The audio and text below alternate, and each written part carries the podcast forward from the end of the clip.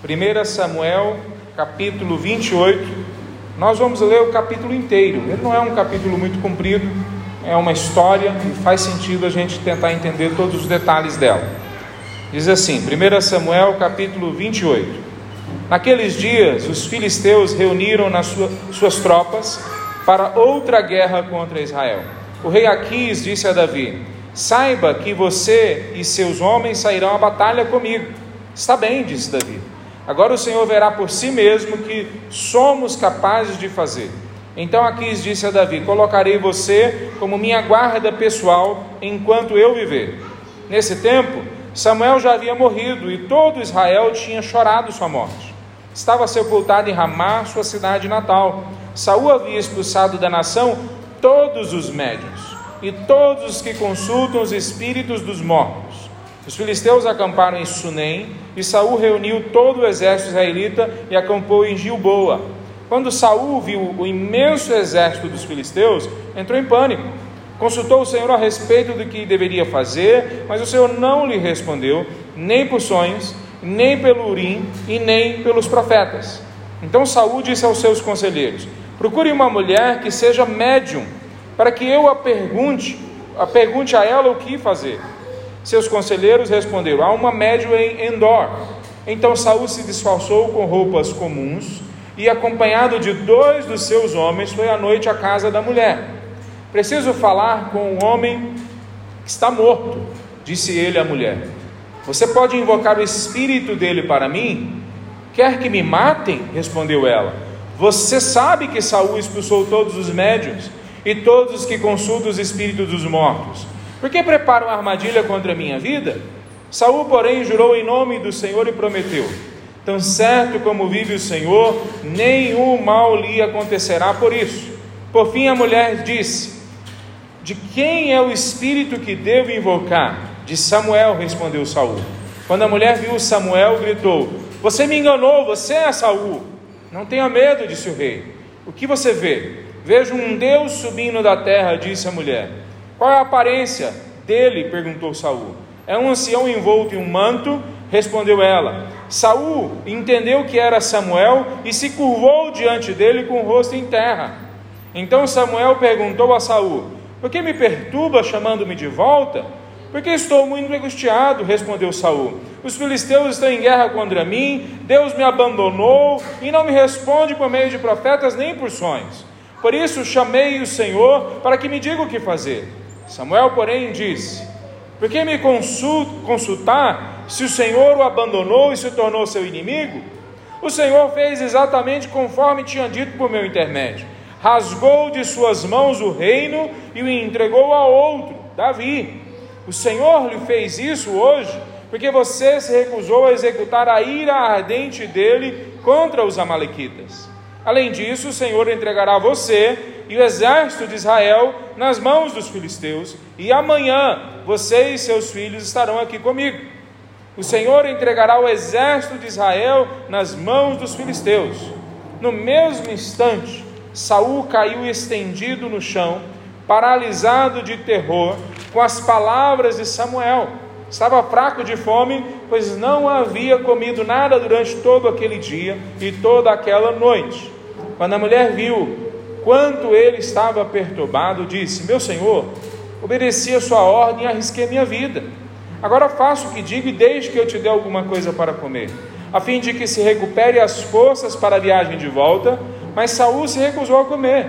Seus servos também insistiram para que ele se alimentasse, até que por fim ele concordou. Então se levantou do chão e foi se sentar-se na cama. A mulher estava engordando um bezerro, de modo que saiu depressa e o matou. Pegou um punhado de farinha, preparou a massa, assou o pão sem fermento. Trouxe a refeição para Saul e seus conselheiros, e eles comeram. Depois saíram naquela mesma noite da casa dela. Vamos orar?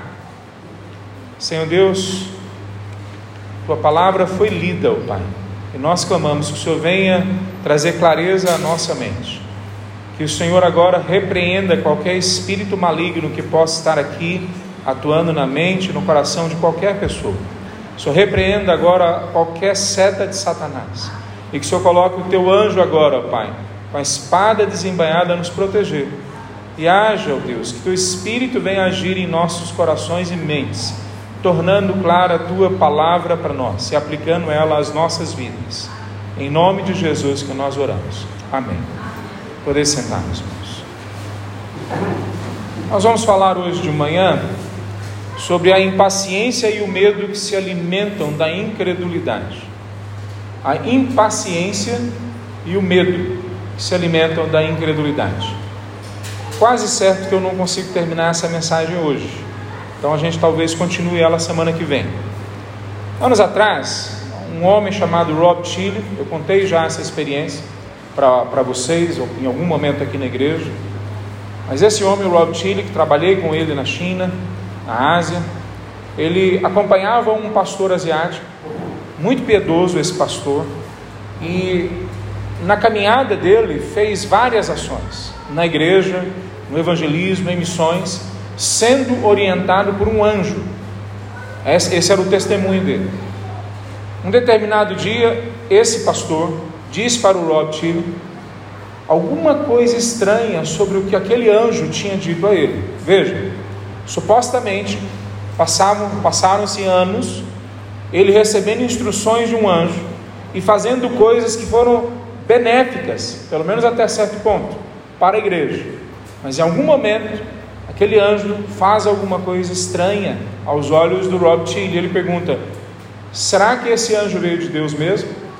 Eles resolveram orar para que Deus mostrasse se aquele anjo vinha ou não de Deus. E o anjo, a próxima vez que apareceu, apareceu como um demônio. E ficou claro para eles que era um demônio que durante todos aqueles anos estava instruindo aquele pastor. Eu contei já essa história em outro momento. E eu quero que todos nós prestamos atenção nisso, na dificuldade que é esse texto que nós acabamos de ler. A dificuldade que é esse texto, mesmo dentro da nossa espiritualidade ou religiosidade ou vida dentro da igreja. Mesmo nós podemos ser alvo de demônios e sermos enganados por eles. Mesmo pessoas que já seguem a Jesus, se não prestarem atenção, podem cair no engano de Satanás. Nós vamos depois ler alguns textos, mas por exemplo, 1 João capítulo 4, queria ler esse texto com os irmãos. Nós citamos tantas vezes, mas eu quero ler para vocês isso. 1 João capítulo 4, versículo 1 em diante. Amados, não acredite em todo espírito, mas ponham-no à prova para ter certeza de que o espírito vem de Deus, pois há muitos falsos profetas no mundo. Então, não somos nós que estamos agora parando e olhando um texto do Antigo Testamento, três mil anos atrás talvez, e falando que ele se aplica a gente. É João que está falando isso para nós já depois da ressurreição de Cristo, no mesmo momento histórico que nós vivemos, a nova aliança, depois da ressurreição de Cristo, para o mesmo contexto, a igreja de Cristo Jesus. Então veja, esse texto coloca esse nível de dificuldade para a gente. E na narrativa histórica, quando a gente olha a história maior, não só dentro da igreja, a gente vê várias religiões e seitas dentro do cristianismo também, que foram iniciadas por causa de anjos que apareceram a certas pessoas. Isso não é incomum. Na verdade, isso é muito comum, muito mais do que a gente imagina. Não só lá atrás na história, mas hoje. Doutrinas de demônios têm sido pregadas hoje nos templos, nas igrejas, por pastores e líderes. Eu imagino que alguns deles enganados, mas também imagino que alguns deles com clareza que são demônios, mas estão ganhando benefícios por causa disso. Paulo fala em 1 Timóteo capítulo 4. Olha o que Paulo fala. O Espírito, Espírito Santo de Deus afirma claramente que nos últimos tempos, o tempo que a gente vive agora, alguns se desviarão da fé, dando ouvido a espíritos enganadores e doutrinas de demônios, que vêm de indivíduos hipócritas e mentirosos cuja consciência está morta. De novo, Paulo agora falando para nós, a igreja, a partir da ressurreição, da nova aliança. Há doutrinas de demônios sendo pregadas nas igrejas. Então prestem bem atenção no que nós vamos conversar hoje e provavelmente semana que vem também. Porque se eu falar alguma coisa que vocês não encontrem endereço na palavra de Deus, não hesitem em me confrontar, ou pelo menos em você mesmo, ter a certeza de que eu falei algo que não corresponde com a palavra de Deus. Nós precisamos basear o que nós falamos, que nós ouvimos, que nós acreditamos, única e somente naquilo que corresponde com a palavra de Deus, na palavra de Deus. Então ninguém pode trazer outra mensagem. O quão sério é isso? Paulo fala em Gálatas, queria ler esse texto com os irmãos também. No capítulo 1, uma igreja no Novo Testamento que havia recebido a mensagem do próprio apóstolo Paulo, grande pregador do Novo Testamento, grande apóstolo, e ele fala o seguinte, capítulo 1, versículo 8, Gálatas 1, 8: Que seja amaldiçoado qualquer um, incluindo nós, e ele está falando nós, os apóstolos, e eu posso me incluir, nós, os pregadores que estão na igreja, ele fala, nós, ou mesmo um anjo do céu, que anunciar boas novas diferentes da que nós lhes anunciamos. Judas, no livro dele, diz o seguinte: que há um evangelho, uma verdade que foi entregue uma vez por todas à igreja. Essa, essa verdade aqui está nas minhas mãos. A Bíblia está na mão da maioria de vocês. Então ninguém pode mudar o que está nas nossas mãos. Por que, que eu estou lendo esses textos antes de nós entrarmos? Porque, como eu falei, durante a história, anjos, ou pretensos anjos, entraram em contato com pessoas e ensinaram doutrinas de demônios. Em 610, um anjo chegou até Maomé, um homem no Oriente Médio, e falou para ele toda uma outra história referente ao Antigo Testamento. E ele muda então vários aspectos do Novo Testamento para não ser agora mais o povo de Israel, o povo de Deus, mas ser o povo de Ismael, o irmão de Israel, o povo de Deus agora irmão de Isaac, agora seria o povo de Deus.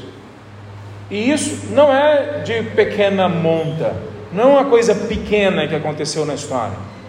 Eles, essa religião que se iniciou, o islamismo, é a religião que, se, que mais se opõe ao evangelho sobre a face da terra, que mais persegue a igreja, que mais deturpa o evangelho e a palavra de Deus. Veja, isso é o que tem acontecido na história, e essa talvez seja a grande mentira contada por um demônio a um grupo de pessoas, e hoje mais de um bilhão de pessoas seguem essa mentira. Locais, países, nações inteiras que eram berço do cristianismo, hoje são locais do islamismo. Então, uma mentira contada por um demônio, um único demônio, causa uma mudança na história desse, dessa envergadura. Veja, deixa eu até parar aqui um pouco antes da gente continuar. Nós nunca podemos achar que porque um anjo, um demônio, uma mentira, causou nas pessoas se afastarem de Deus e criarem uma, uma falsa religião, uma seita, nós nunca podemos achar que porque isso é verdade, nós agora podemos hostilizar as pessoas que estão debaixo daquela religião. Nós não podemos chegar nesse ponto nunca. Se chegarmos lá, nós estamos contra Deus. Porque Deus amou o mundo de tal maneira que deu seu Filho unigênito para que todo aquele que nele crê não pereça, mas tenha vida eterna. E se Deus amou, nós não podemos odiá-los. Se Deus amou, nós não podemos hostilizá-los. Se Deus amou, eles são alvo do nosso amor. Mas isso não significa dizer que o que eles fizeram está certo. Então, se você a, a, conheceu algum islâmico, talvez você saiba disso tanto quanto eu. Eles são pessoas iguaizinhas a nós. E grandíssima parte dos muçulmanos são queridos, são pessoas hospitaleiras, são pessoas que querem conviver com a gente em outros termos e não nos termos da guerra, nos termos da amizade. Então não são contra pessoas, mas contra uma doutrina de demônios que tirou mais de um bilhão de pessoas da possibilidade de conhecerem a Cristo Jesus. Em 1835, um outro anjo chamado Maroni, um demônio, falou com alguns homens e criou uma religião chamada mormonismo, mormons. Essa religião se afirma cristã, se afirma cristã, e ela diz, dentre outras coisas, que nós vamos ser deuses, que nós não precisamos de Jesus nos termos que a palavra de Deus nos oferece, que nós saímos daqui e vamos continuar, continuar evoluindo, até um outro momento lá na frente, quando nós vamos ser iguais a Deus. Eles continuam afirmando que são cristãos, e se você não prestar atenção, você vai acreditar que eles estão usando a Bíblia de verdade, porque eles usam textos da palavra de Deus, mas deturpam com base nessa doutrina demoníaca que foi recebida em 1835 por alguns homens, homens que estavam dentro da igreja cristã, evangélica, homens e mulheres como a gente aqui, ouviram um demônio e criaram o mormonismo, talvez uma das maiores religiões ou seitas dentro do cristianismo, hoje riquíssima. Tem cidades inteiras nos Estados Unidos, universidades inteiras que pertencem a eles maior banco de dados sobre a, a, os nossos antepassados está na mão dos mormons, porque eles se especializaram nisso. Então, uma mentira causa surgir dentro da igreja uma seita destrutiva que tem levado jovens com 18 anos de idade a correrem o um mundo com essa mentira e enganarem as pessoas. Talvez não porque eles queiram enganar, mas porque eles foram enganados. Em 1400, 1844, uma jovem chamada Ellen White, dentro de uma igreja a, a evangélica como a nossa, metodista, se eu não me engano, entrou em contato também com outras pessoas da igreja batista, como nós, e houve uma profecia de um anjo, que fala, dentre outras coisas, a data que Cristo viria. Fala que tinham que cuidar de novo, de obedecer o Antigo Testamento, como no Antigo Testamento, e desvia uma grande parcela da igreja do Senhor Deus e cria uma seita chamada Adventismo, que hoje, por causa da música deles, que muitos de nós gostamos, Leonardo Gonçalves é adventista, mais atrás o Prisma, a, a, os Arrais são adventistas, então tem vários grupos que nós evangélicos gostamos, porque eles são muito próximos daquilo que nós dizemos acreditar na palavra de Deus, muito próximos. Mas como uma seita que foi criada baseada numa mentira pode produzir verdade daí para frente? Mas eles produzem uma série de mentiras e que a igreja evangélica chama eles de irmãos. Veja, não me entenda mal. Eu tenho muito carinho pelos queridos, nossos queridos amigos adventistas, mas enquanto eles abraçarem as mentiras que foram contadas em 1844 e daí para frente não negaram elas até hoje, eles são uma seita. Eles não seguem a palavra de Deus livre, somente como ela a única regra de fé e conduta para nós. Uma seita. Em 1857, um outro homem chamado Hippolyte Leon Denisard de nós conhecemos como Allan Kardec, começou a pesquisar como que seria a relação com mortos, como que seria a relação com as almas desencarnadas que estão aqui, mas em outra dimensão. Parece até filme da Marvel, né? É um multiverso. E é impressionante como as pessoas olharam para ele como intelectual, assim como muitos olham hoje para a parapsicologia, como se fosse uma ciência de verdade. Veja, de novo, não é contra eles que seguem Allan Kardec. Eu tenho queridos parentes e amigos que são espíritas e se consideram cristãos, mas não o são. Por que, que eles não são? Porque o Espiritismo, assim como essas outras que eu falei, vão de frente, contrários a mensagem central do Evangelho, que é a graça de Deus. A mentira que Satanás traz, ela é normalmente fundamentada numa mentira que coloca em xeque a graça de Deus. Você morre e volta de novo, você morre e volta de novo, você morre e volta de novo, porque você tem que se aperfeiçoar a você mesmo. Então a obra de Cristo não vale nada. Eu é que corro para levantar a minha própria salvação. Então, eles fazem boas obras, eles fazem coisas boas, mas tudo isso porque não acreditam na graça de Deus, diferente do que a palavra de Deus nos diz, que nós fomos feitos para as boas obras. Então, quando a graça me encontra, ela estabelece um esforço na minha vida para mostrar o amor de Deus. Então, nenhuma dessas que eu falei até agora se baseia numa busca sincera e profunda, científica, histórica, não se baseia. Olha quem é que mais faz boas obras no mundo hoje. E você vai descobrir que não são os islâmicos, não são os espíritas, não são os budistas, e nenhum deles, nem eles juntos, conseguem comparar aquilo que o cristianismo fez e faz na história. Poderia citar vários exemplos. O próprio a, a, a, condição da mulher, da criança, da escola para todas, da saúde, que eu já falei várias vezes. Mas olha para o IBGE, aqui no Brasil, os últimos resultados do IBGE, desde o final da década de 90 para cá, que você vai ver que aqueles que entram para as igrejas evangélicas são os que mais estudam, são os que mais abandonam a pobreza, são os que abandonam os vícios, são os que cuidam das suas famílias. Então nós não somos perfeitos, nós não somos melhores, mas a graça de Deus, quando pregada através do Evangelho, é uma prova histórica que pode ser checada, que a obra de Deus em nós produz sim boas obras e transforma a vida de sociedades inteiras. Então, o Espiritismo não é ruim porque ele pratica as boas obras, nós somos criados para elas. Ele é ruim porque ele estabelece uma mentira e várias outras na sequência. Qual que é a grande mentira? Que nós podemos alcançar a nossa própria perfeição. Muitos evangélicos também têm caminhado nessa direção.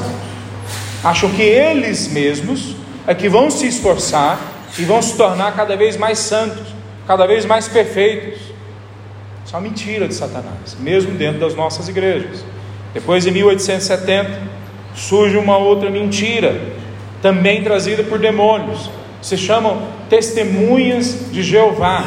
Se dizem cristãos, mas a grande mentira deles, e eles talvez vão até um passo a mais do que os espíritas, porque eles dizem que Jesus nem Deus é.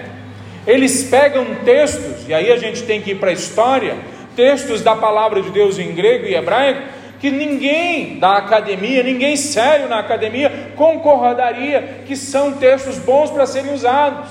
Mas eles usam na sua Bíblia, que é deturpada. Mas mesmo na sua Bíblia deturpada, eles não olham os textos que eles explicam com uma boa exegese. Quando eles trazem para nós as mentiras que, que eles veem na interpretação bíblica, elas são facilmente enxergadas mesmo na Bíblia deles. É só a gente estudar o texto. Porque o texto da palavra de Deus, embora vai ser aplicado aos nossos corações para a salvação, única e simplesmente pelo poder sobrenatural do Espírito Santo de Deus, o texto da palavra de Deus, embora tenha isso, é um texto como qualquer outro texto. Nós podemos ler e tem verbos, substantivos, tem regras gramaticais e todos nós podemos entender. Tem contexto histórico, geográfico, social e todos nós podemos entender. Mas, assim como as outras mentiras contadas para esses outros, os testemunhos de Jeová não conseguem ler a palavra de Deus e serem intelectualmente honestos com ela. Por quê? Porque começam com uma mentira colocada por Satanás de que não é através de Cristo Jesus que nós somos salvos. E aí as mentiras vão se multiplicando em cada um desses grupos. A gente poderia continuar falando de outros grupos, mas a verdade é que nós, muitas vezes, nós evangélicos, não estamos muito melhores do que eles. ao acreditarmos em doutrinas pregadas por pastores, sem checarmos na palavra de Deus se elas são verdadeiras, ao acreditarmos em doutrinas colocadas na prática por profetas, colocadas na prática por pessoas que têm, fazem dons e milagres, sem olharmos com clareza o que a palavra de Deus nos traz. Nós confundimos constantemente sobrenatural com espiritual. A gente acha que porque algo é sobrenatural, naturalmente é, é verdadeiro e, portanto, espiritual. E a gente esquece que Satanás foi e continua sendo o pai da mentira e que ele vem para roubar, matar e destruir a gente. Então não importa aonde a mentira é pregada, se no Espiritismo, se na Testemunhos de Jeová, se entre os islâmicos ou numa igreja evangélica. Se, se a mentira for pregada, ela é instrumento de Satanás para enganar as pessoas. Então, como que a gente sabe então que esse texto que nós lemos aqui não está falando que mortos podem ser acessados, porque parece que o texto está dizendo. Como que a gente sabe que esse texto não está dizendo para nós que a necromancia, falar com mortos, é uma possibilidade, que é o que os espíritas defendem, é o que várias outras religiões em volta de nós defendem. Como que nós podemos afirmar que esse texto não diz isso para nós. Eu queria trazer para a gente hoje, e esse não é o sermão ainda, eu vou concluir certamente semana que vem, mas eu queria trazer sete abordagens que o Dr. Russell Shedd, foi ele, e eu concordo 100% com as abordagens dele, como que a gente pode olhar para esse texto e saber que esse texto não está dando base para o Espiritismo ou qualquer outra religião achar que nós podemos contatar os mortos e ouvir o que eles têm para dizer. Como é que eu sei isso então? Dr. Shed traz sete argumentos. Primeiro argumento: o texto parece, fica bem claro na verdade, que o narrador apresenta para nós o narrador como sendo uma outra pessoa. Não é Saul que está narrando. Não é também a médium que está ali, ou a necromante, ou a feiticeira, como é chamada em algumas traduções, que está falando. Quem está falando ali, ou quem está narrando o que está acontecendo, é o servo de Samuel, ou um dos servos, que está vendo o que está acontecendo. A ele que está fazendo isso. E muitas vezes, e pode ser o caso, nós não temos certeza, os servos dos reis, nesse momento, por exemplo, a gente vê acontecendo com Davi a mesma coisa, os servos do rei não são necessariamente judeus, eles não fazem parte necessariamente do povo de Deus, eles só estão ali servindo, ou porque são escravos, ou porque fizeram parcerias e estão trabalhando junto.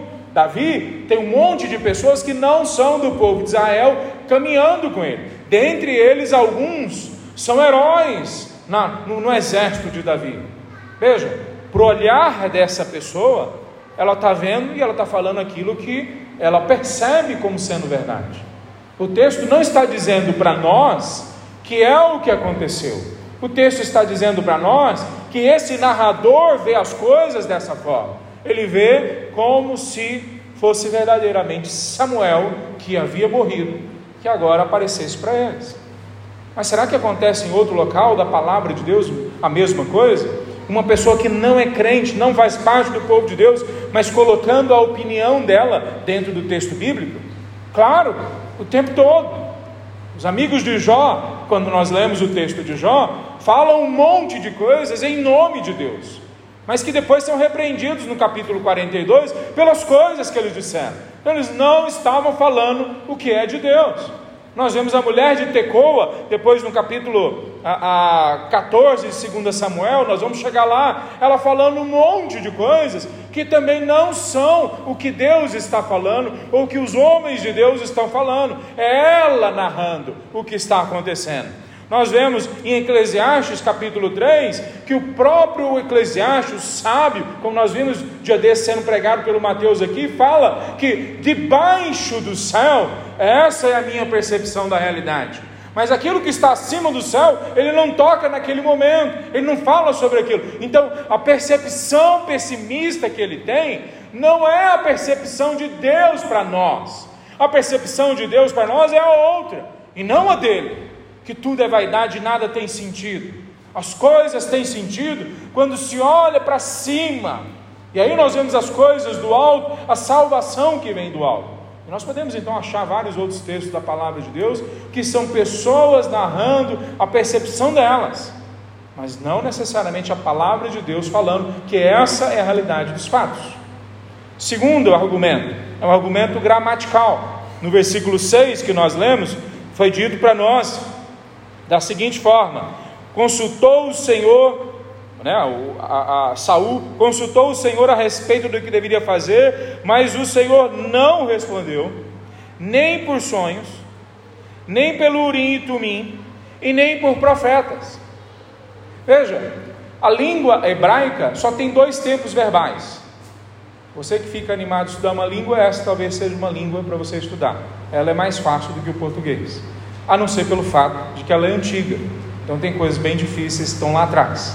Mas ela tem só dois tempos verbais: perfeito e imperfeito.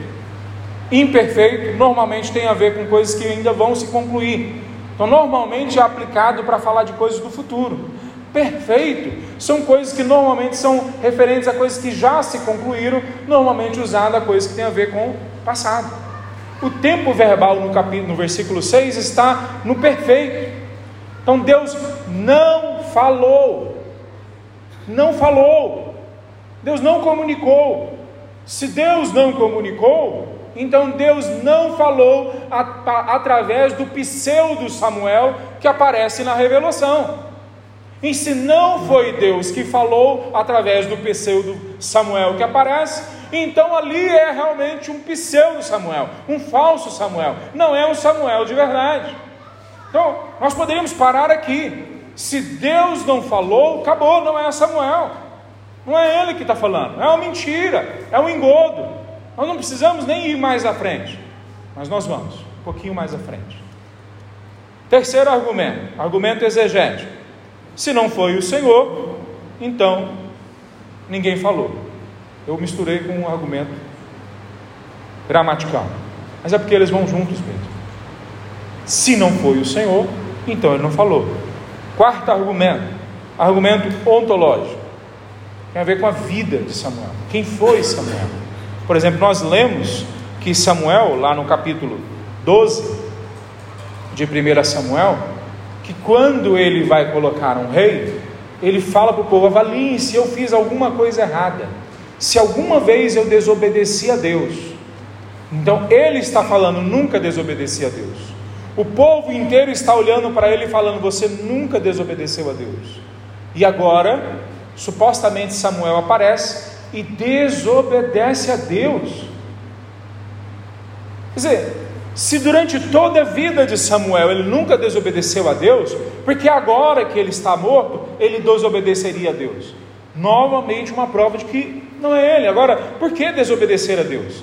Deuteronômio 33, nós lemos um dia desse com os irmãos. 30, desculpa, Deuteronômio 32, 17. Oferecem sacrifícios a demônios que não são Deus, a deuses que não conhecia, deuses novos sem história, deuses que seus antepassados jamais temeram. Então, isso fazia parte da palavra de Deus para eles, que eles não poderiam consultar necromantes, feiticeiros. No capítulo 18, nós vemos assim: 18 de Deuteronômio. Qual que é o versículo?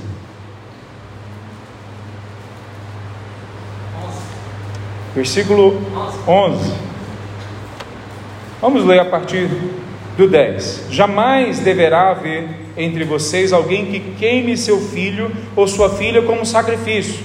No 32 deixa claro para nós por quê. Porque você está entregando para um demônio, além de matar o seu filho, que é pecado. Um segundo pecado. Não permitam que alguém do povo participe de adivinhação, use encantamentos, interprete agouros, envolva-se com bruxaria, lance feitiços, atue como médio ou praticante de ocultismo, ou consulte o espírito dos mortos. Será que Samuel desobedeceria claramente a palavra de Deus agora que ele está morto? sendo que ele nunca desobedeceu a palavra de Deus enquanto ele estava vivo? Mais uma mentira que o texto conta. Um outro argumento, argumento escatológico. Se Samuel morreu, nós sabemos pela palavra de Deus que ele já está diante do Cordeiro, que ele já está no novo céu e na nova terra, no paraíso ele não está no local comum, ele não está no local ah, ah, que ele pode ainda tomar outras decisões sem a glória de Deus invadir a vida dele e transformar ele agora numa pessoa completa e perfeita, como é falado na palavra de Deus. Agora, se Samuel foi para o paraíso e está lá, vendo toda a glória de Deus, ele vai voltar agora e trocar aquilo por um prato de lentilhas e participar de um movimento de, de, de necromancia que é proibida pela palavra de Deus? Não faz o menor sentido. Só a gente usar um pouquinho a cabeça. Aí vem o aspecto doutrinário. Já li para os irmãos, Deuteronômio, Levítico, outros textos, Atos capítulo 16, nós vemos de novo, e em Apocalipse capítulo 21, versículo 8. Eu queria ler com vocês esse texto. Apocalipse 21, Versículo 8, lá no finalzinho, olha o que é dito para nós: os covardes, os incrédulos, os corruptos, os assassinos, os sexualmente impuros, os que praticam feitiçaria, é a palavra usada no capítulo 28 de 1 Samuel. Os médiums, os que consultam os mortos, olha o que acontece com eles estão destinados ao lago de fogo que arde com enxofre, e essa é a segunda morte. Se eles não se arrependerem, eles vão junto com todos os outros que não se arrependeram. Vejam, os médiums não são piores do que os outros aqui no texto, mas eles são juntos com todos aqueles que negam a Cristo Jesus. Se não se arrependerem, então, esse é o destino deles. Isso é doutrina bíblica. Então, por que, que eu não posso dizer para os meus amigos espíritas que eles estão bem com Deus? Bom, dentre outras coisas, porque eu não quero ver eles enterrar a vida deles num destino, no inferno. Eu não quero isso para eles. Por que, que eu não digo para minha tia querida, que eu amo, que é espírita, que está tudo bem, quando ela diz para mim que o ancião lá da casa espírita funciona exatamente como um pastor na igreja e ela fica bem com, com, esse pensamento. Por que, que eu não posso dizer para ela que está tudo bem? Porque o ancião está ensinando ela que a graça de Cristo Jesus é lixo e que ela pode continuar seguindo a doutrina de demônios. Então ela vai para o inferno se eu falar para ela que está tudo bem. Por que, que eu não posso dizer para Adjamatã, meu amigo do Kirguistão, que é muçulmano, que ele pode continuar onde ele está, que está tudo bem?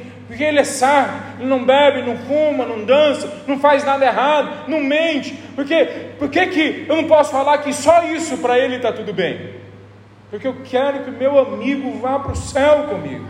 Eu não quero que ele vá abraçado com uma mentira para o inferno. Então vejam, se a gente transformar essa mensagem numa coisa teórica de doutrina, ela fica fria, ela só vai machucar as pessoas. Não é esse o objetivo. O objetivo é a gente olhar o seguinte: nós estamos lidando com um assunto seríssimo, o destino eterno das pessoas. E se eles são queridos nossos, nós devemos alertá-los. Um sétimo argumento que tem nesse texto é um argumento profético. As profecias eram tratadas e são tratadas ainda por Deus com muita seriedade.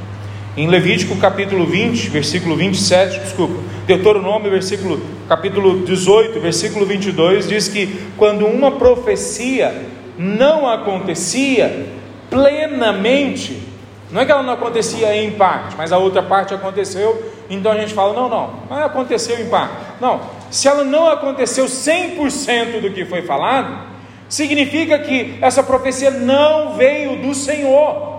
Lá no Antigo Testamento, o profeta que proferisse uma profecia assim tinha que ser apedrejado até a morte, porque ele falou algo em nome do Senhor e não veio do Senhor. Bom, lá era teocracia, era um outro momento da história. Nós não temos autorização no Novo Testamento para levar a cabo esse tipo de afirmação do Antigo Testamento. Mas nós somos chamados no Novo Testamento a fazer a mesma avaliação. 1 Coríntios 14, versículo 29. Queria ler com vocês. 1 Coríntios 14, versículo 29. Que dois ou três profetizem e outros os avaliem o que foi dito. Então, primeira coisa, eu vou fazer um parênteses aqui. Se Deus entregar uma profecia a você, para você entregar nessa igreja ou para alguém nessa igreja, e você não entregar, saiba que isso é pecado, porque aqui está no imperativo que tem que entregar, você não tem opção, então use o seu dom. Mas ele continua: se alguém estiver profetizando e a outra pessoa receber uma revelação, quem está falando deve se calar Desse modo, todos que profetizam terão sua vez de falar, um depois do outro, para que todos sejam instruídos e encorajados. Aqueles que profetizam têm controle de seu espírito e podem falar um por vez, pois Deus não é Deus de desordem, mas de paz, como em todas as reuniões do povo santo. Eu acho que eu pulei um versículo.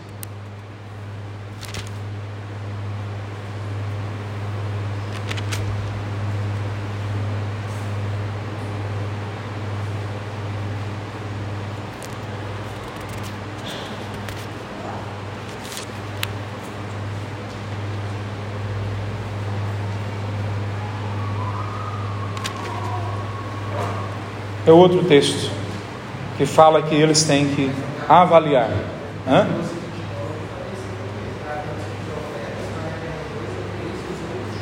Avalie o que foi dito. Eu li e pensei que não tinha lido. Obrigado. No próprio 29, dois ou três profetizem e outros avaliem o que foi dito. Eu estava procurando um avalio que foi dito nos outros versículos para baixo. Todo profeta tem que ser avaliado. Todos nós somos chamados para avaliar o que é dito aqui na frente. Eu comecei a pregação hoje dizendo para vocês: avaliem o que eu estou falando. Eu não fiz isso porque eu sou bonzinho. Eu fiz isso porque eu estou obedecendo a palavra de Deus. Vocês têm que avaliar o que eu falo aqui dentro. Bom, voltando para o texto então. Quando Samuel, ou o suposto Samuel, fala, ele comete alguns erros na profecia dele. Primeiro erro na profecia dele, o suposto Samuel que fala aqui. Ele diz na profecia dele que Saul vai morrer no dia seguinte.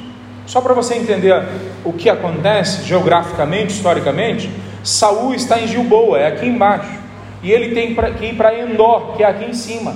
E entre Gilboa e Endor tem Sunem, que é onde está o exército filisteu. Então Saul tem que passar por dentro do exército filisteu para chegar até Endor. Olha só, isso a gente não está falando de horas, a gente está falando de dias. A gente está falando de uma campanha dificílima de ser feita. Ele se, se maqueia, talvez ele se veste com outras roupas para não parecer ele mesmo. E ele passa pelas fileiras do inimigo para chegar lá em cima.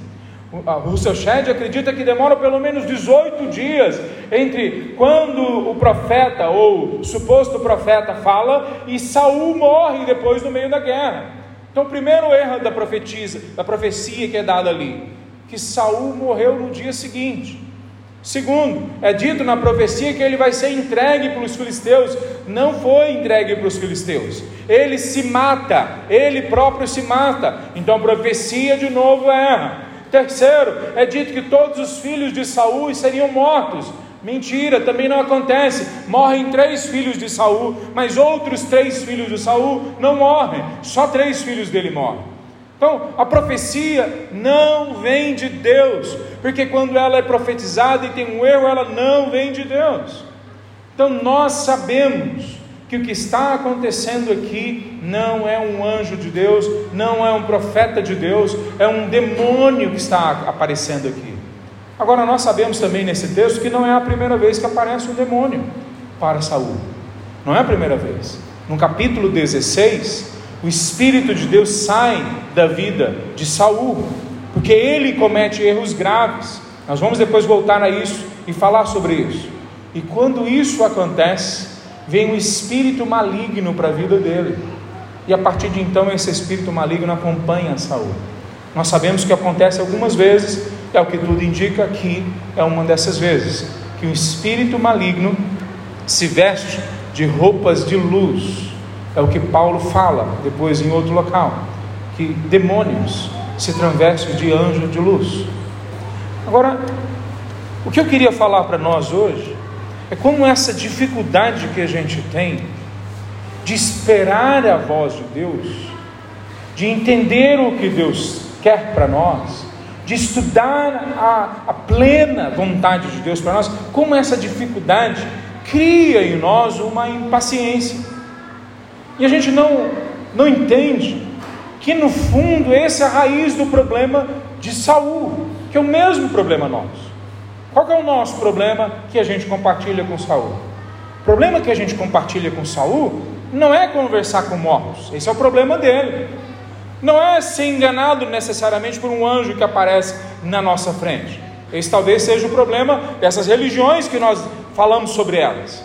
O nosso problema compartilhado com Saul é que nós temos uma impaciência que vai alimentando um medo nas nossas vidas. E diante disso, nós vemos que essas duas coisas, impaciência e medo, criam raízes por causa da nossa falta de fé. Saul não acredita em Deus de verdade. Ele não espera em Deus. Ele não tem paciência para Deus falar. Lá no capítulo 13, a primeira vez que isso se revela, nós vemos Saul indo à frente do exército depois de sete dias, esperando que Samuel viesse. Aí, naquele momento, Samuel ainda vivo, Samuel viesse e oferecesse um sacrifício a Deus para então o povo ir para a guerra. Mas Saul começa a se desesperar, porque passam sete dias e Saul, Samuel ainda não veio, o profeta, o sacerdote ainda não veio, e o povo está com medo. O povo começa a se esconder em cavernas, no meio da mata, começa a voltar para casa, e Saul vai ficando desesperançado, impaciente, e ele mesmo vai à frente e comete um pecado, oferece um sacrifício a Deus, que Deus não só não aceita, mas o culpa e o trata de forma muito dura. Veja, Deus não aceita hoje também os nossos sacrifícios, as nossas entregas, o nosso culto, quando nós fazemos de uma forma que não o agrada, que não é como a palavra de Deus prescreve para nós, determina para nós. Se nós impacientemente buscamos estabelecer para nós os nossos próprios caminhos, nós vamos alimentar cada vez mais incredulidade e nos afastar de Deus. A incredulidade de Saul gera medo na vida dele. Um medo que vai crescendo e se avolumando dentro do coração dele. No capítulo 16, por exemplo, é um outro momento que ele está de frente para Deus, uma ordem de Deus, melhor dizendo, dada a ele, para ele matar todo o exército inimigo. Ele, o povo de Israel naquele momento, Saul, seria julgamento de Deus naquele povo, que tinha desobedecido a Deus por séculos. E ele seria um julgamento agora. Isso não era uma decisão de Saul, era uma decisão de Deus, vindo através do profeta Samuel.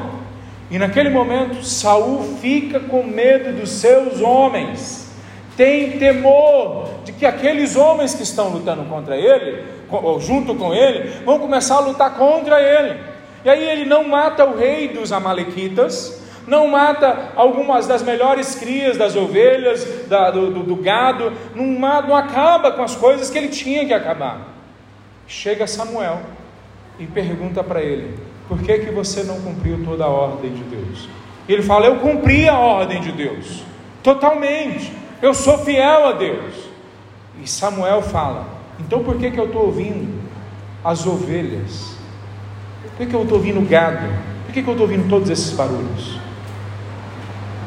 E Samuel, naquele momento, manda acabar com todo aquele gado e mata o rei, como Deus havia falado para Saul fazer. Saul tem mais medo de homens do que medo de Deus. A nossa incredulidade vai sempre alimentar em nós impaciência e medo.